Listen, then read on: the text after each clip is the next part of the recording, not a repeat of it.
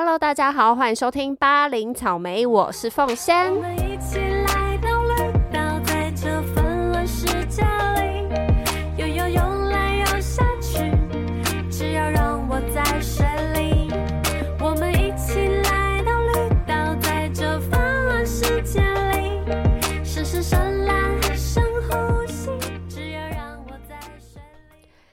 见钟情还是日久生情？和朋友变成情人，那一步到底要怎么跨出去？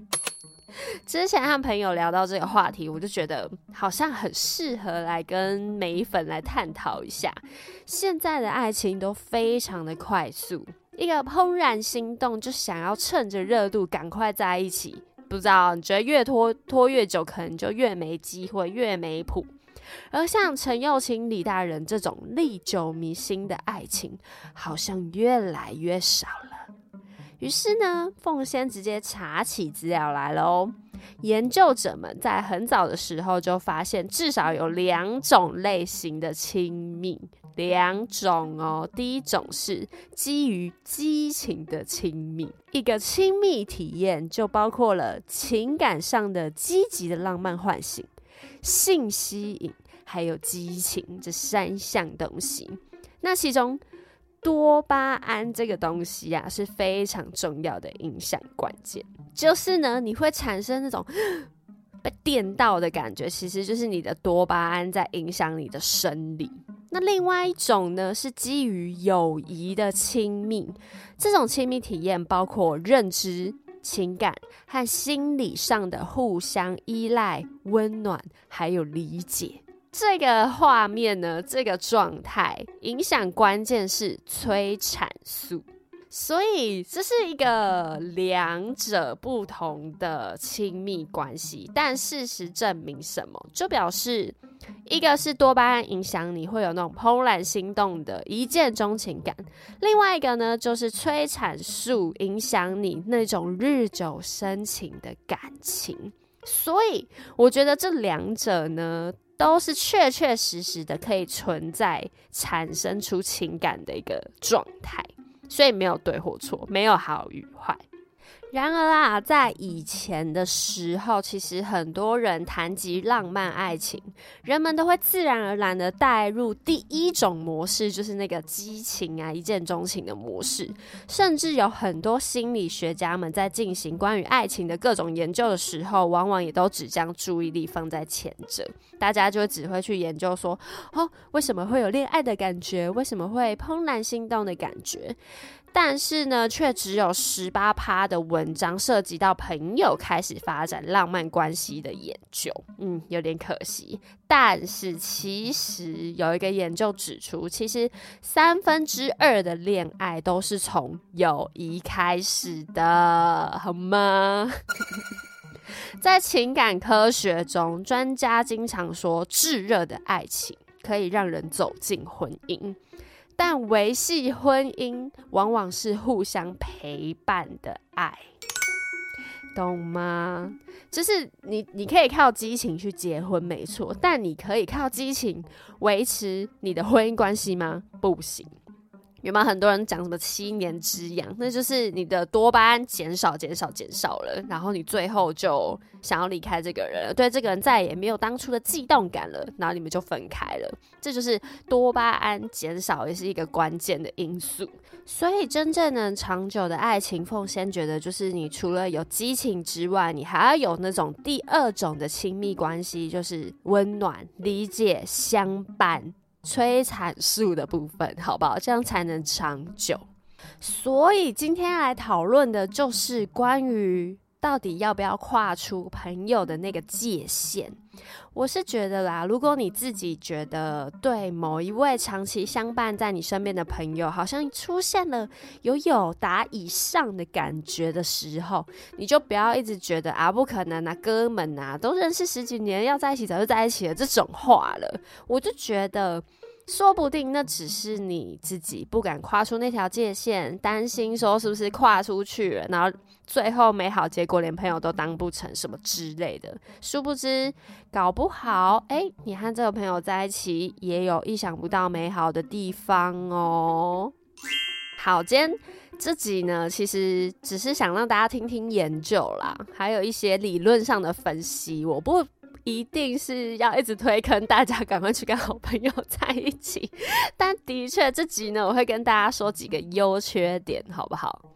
那首先，我们先来讨论一下，在跟好朋友在一起的过程中，有几种可能。第一种就是你们两个本来就是目的不纯的友谊。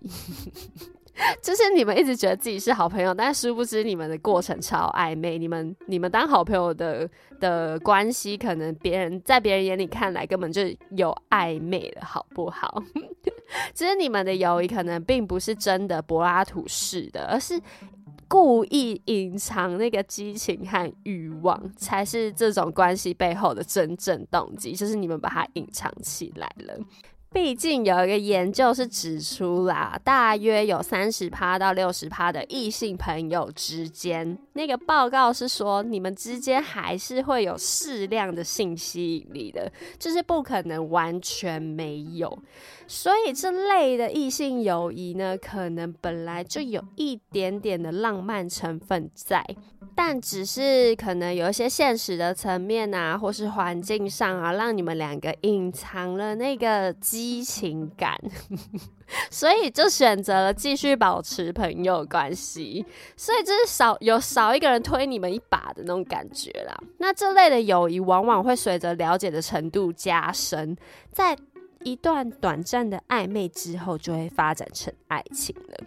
那说说到最众所皆知的李大人跟陈友琴，其实你要说他们两个真的是纯友谊嘛，还真的不是。因为那个画面跟剧情走向看得出来，他们其实从以前就有目的不纯的友谊，只是因为一些。呃，现实层面隐藏起来而已。他们两个本来就觉得彼此都可以，好不好？就是互相喜欢。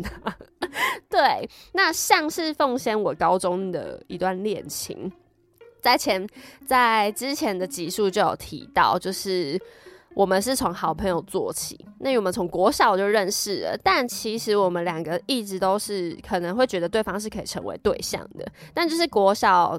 认识那么久，然后到高中也觉得没有要在一起，然后但是相处下来就还是非常的暧昧。那我们当下就说啊，哥们呐，哥们呐，没有啦。但别人都会问，就说你们两个真的没谱吗？怎么可能？但殊不知，结果后来我们就真的在一起了，就是少了一个一个理由跟一个事件。那有了这个事件之后，哎，还真的就在一起了。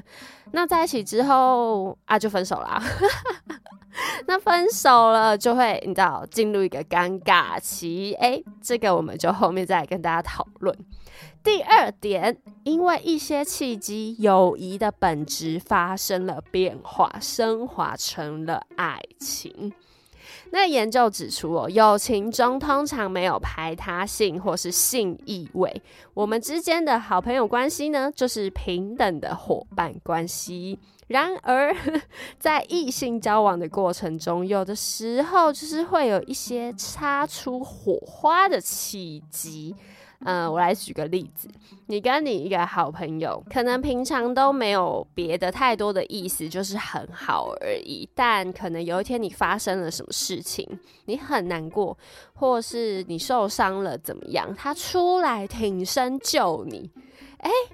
那个一救，你就对他产生了一种崇拜感或是感激感，然后进而对他有了别的情感，或者是有一天晚上你们彻夜畅谈，喝着酒，有没有？有一天，陈耀清跟李大人就是有一天，陈耀清就是工作上遇到不顺，然后李大人直接杀去他住的饭店，然后两个人就在饭店里面喝酒。聊一聊聊天，然后发现不对，发生了什么事？其实就是喝酒误事啦，就是喝酒问题而已啊。对，就是会有一些契机，我刚刚说的事件产生，你们友谊的本质发生了一点变化，诶，就升华成了爱情，这是第二个状况。再来第三个状况呢，是感情的本质没有变化哦，就是还是把对方当很好的朋友的感觉，但是你们的择偶观和爱情观带来了改变。哇，好有道理哦！就是像以前小时候在学生时期，你想跟谁在一起就在一起嘛。你突然的一见钟情，然后我就觉得哇，好想赶快追他，好想跟他在一起哦，那就可以在一起。但是长大了，出了社会之后呢，大家的价值观、爱情观的成长，就会改变了你一些行为哦。有些人就会觉得，哎。我就开始理解，爱情其实是细水长流的，只要平平淡淡，但是深厚坚固，你就会想要跟这个人走进恋爱关系。跟以前小时候可能哦，我要对他怦然心动，我没有心动感，我就不会跟他在一起，是不一样的。长大后，你就会觉得，嗯，心动可能是一时的，但是心定。是一世的，就是你在这个人身边是很可以很安稳、很有安全感，然后交付于他一生的，你就会选择想要跟这样的人走入恋爱关系或是结婚。就不会再这么的追求当初所要的、小时候所要的心动感，或是像是看什么浪漫电影啊、偶像剧那种很很浪漫的情节。对，就是追求的东西就不一样了。所以长越大之后，最越有可能真的跟你在你身边很久、陪伴你很久、最了解你的朋友在一起，这都是有可能的。另外还有一个议题是。以上这两个产生感情的原因和因素，我觉得啦是可以合理解释，这是不论异性还是同性的，对吧？因为你原本可能对好呃这个同性没有什么性的意图，或是呃产生太多的多巴胺。但是你可以对他产生催产素啊，是吗？我这样讲对吗？就是如果这个同性对你一直有那种很陪伴啊、温暖、理解的感觉，其实你也是很自然而然会产生感情的。所以我自己认为啦，这个异性跟同性就是真的会可以在一起啊，因为生理上的解释就是蛮合理的嘛，就是会产生情感啊。你可以跟朋友产生情情感。哎，那我就是可以对同性朋友产生情感呢，合理吧？对，OK。所以以上三点呢，就是在跟朋友产生情愫会有可能发生的关系跟过程。OK，接下来呢就要讨论，那要如何判断这位好朋友到底适不适合发展成恋人呢？在此之前，先给大家听一首歌，是郁可唯的《好朋友只是朋友》。好，假设今天听这集的你呢，心中有一个好朋友出现在你的脑中，我们就来一起讨论一下，这个人呢，能不能发展成恋人呢？首先，第一个，在讨论这个问题，有一个大大大前提。就是你跟他是真正的友谊，真正的友谊是什么意思呢？就是你和他是真的互相了解彼此，互相尊重、信任，相处的很轻松自在，可以由衷的为彼此的成功感到快乐，然后也可以感受到他的悲伤。重点是你对他，他对你是同等的。对待彼此，只有当你和对方都认同你们是不是彼此很重要的朋友的时候，你的感情需求才会被对方认真考虑。OK，这句给我划重点哦。就是如果你自己在这边一厢情愿的话是没有用的，你要确定。你对于他，他对于你，你们两个之间对待彼此的重要程度是一样的。今天再来考虑他，而不是被对方所利用，好不好？不用我说，利用是什么意思？有可能就会成为炮友的这种意思。OK，不要。再来，第二个重要的关键是，你要有足够的强烈意愿去给予承诺，并且可以为了这段关系放弃其他潜在的浪漫关系。什么意思？你如果真的有想要跟这个人发展到下一步，你要先问自己：你可以给他承诺吗？并且真的发展了，你就要放弃其他的别的条件的人哦？你 OK 吗？好，如果真的都 OK 的时候，我们再来讨论这个人能不能发展成为恋人。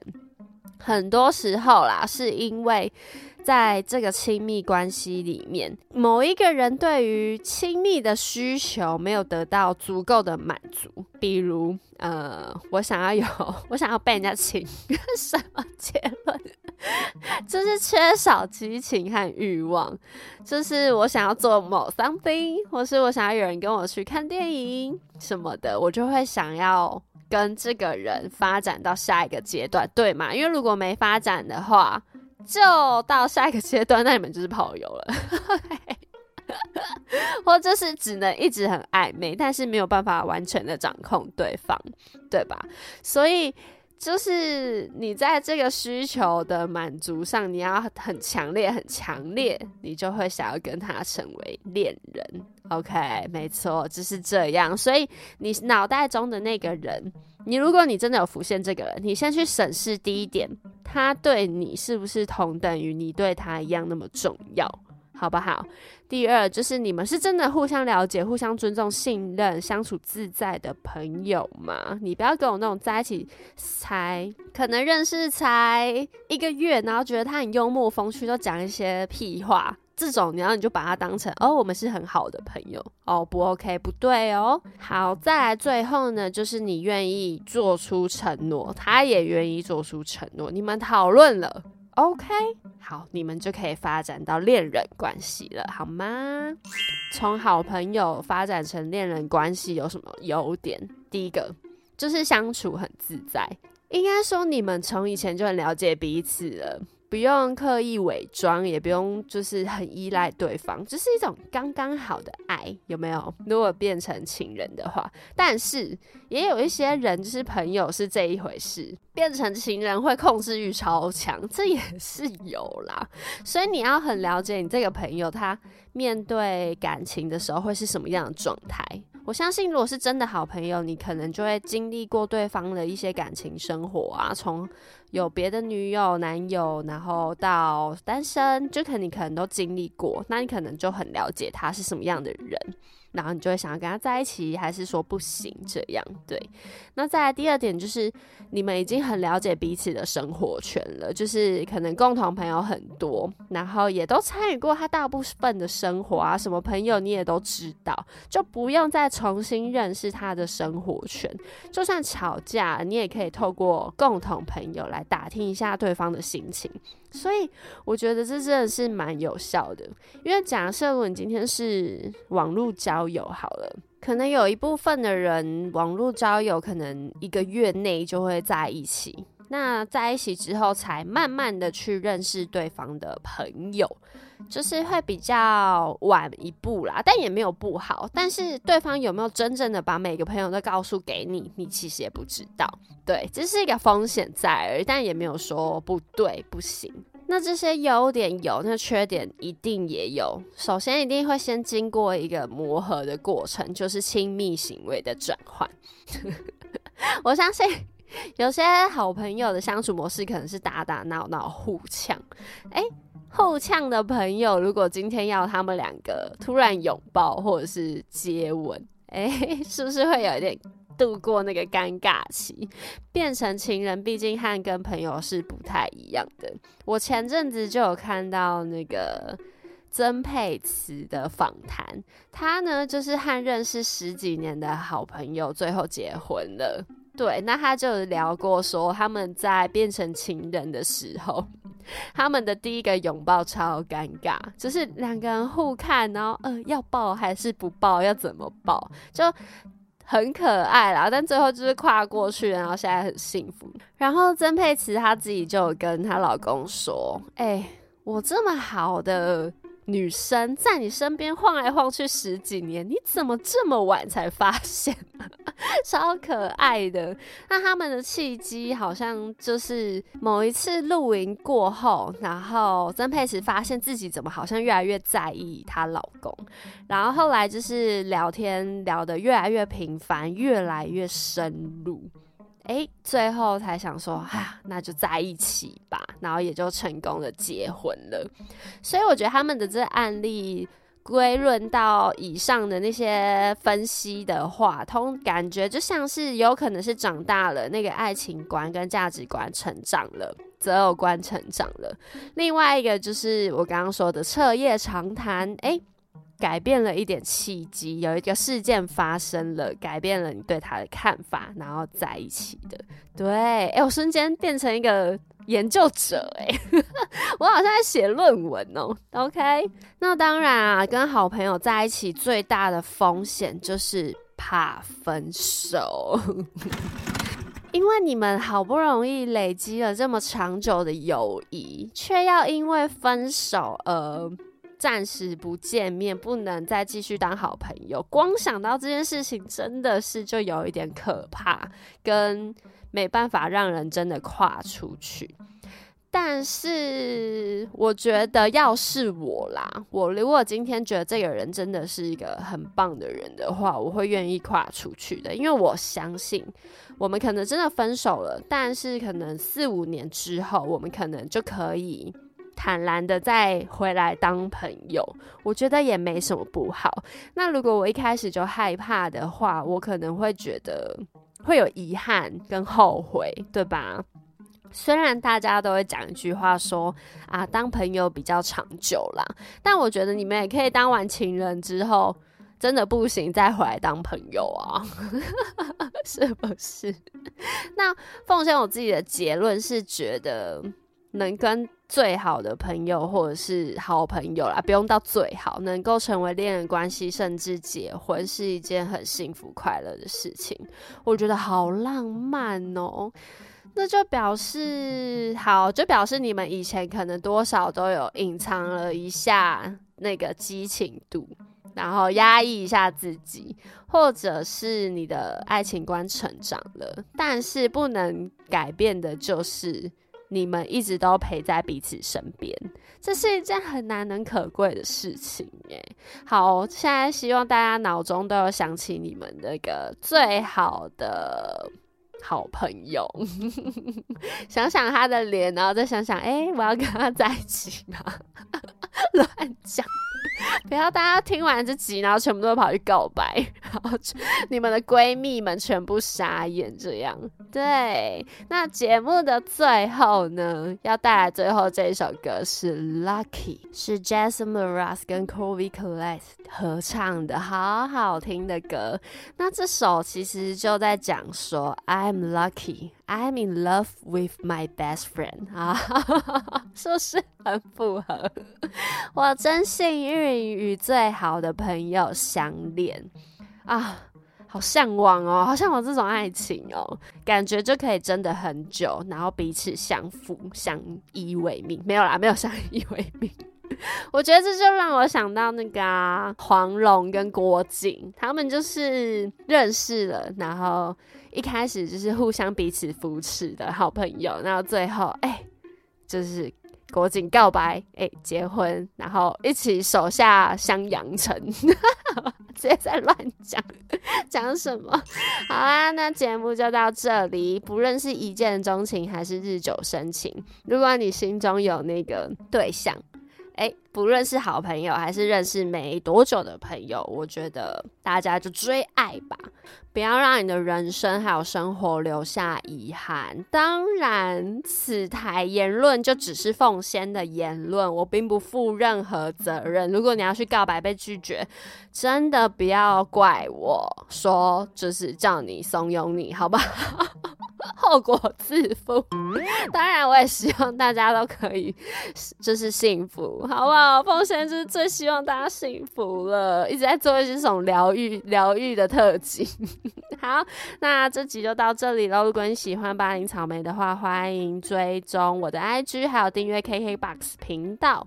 如果你有一点疑虑，有被奉献的呃 p o c k e t 疗愈到，欢迎岛内岛内连接都在下方的资讯栏里面，还有 WK Professional 的化妆水折扣连接也都在下面，欢迎采购。那么，巴林草莓，我们就下次见喽，拜拜。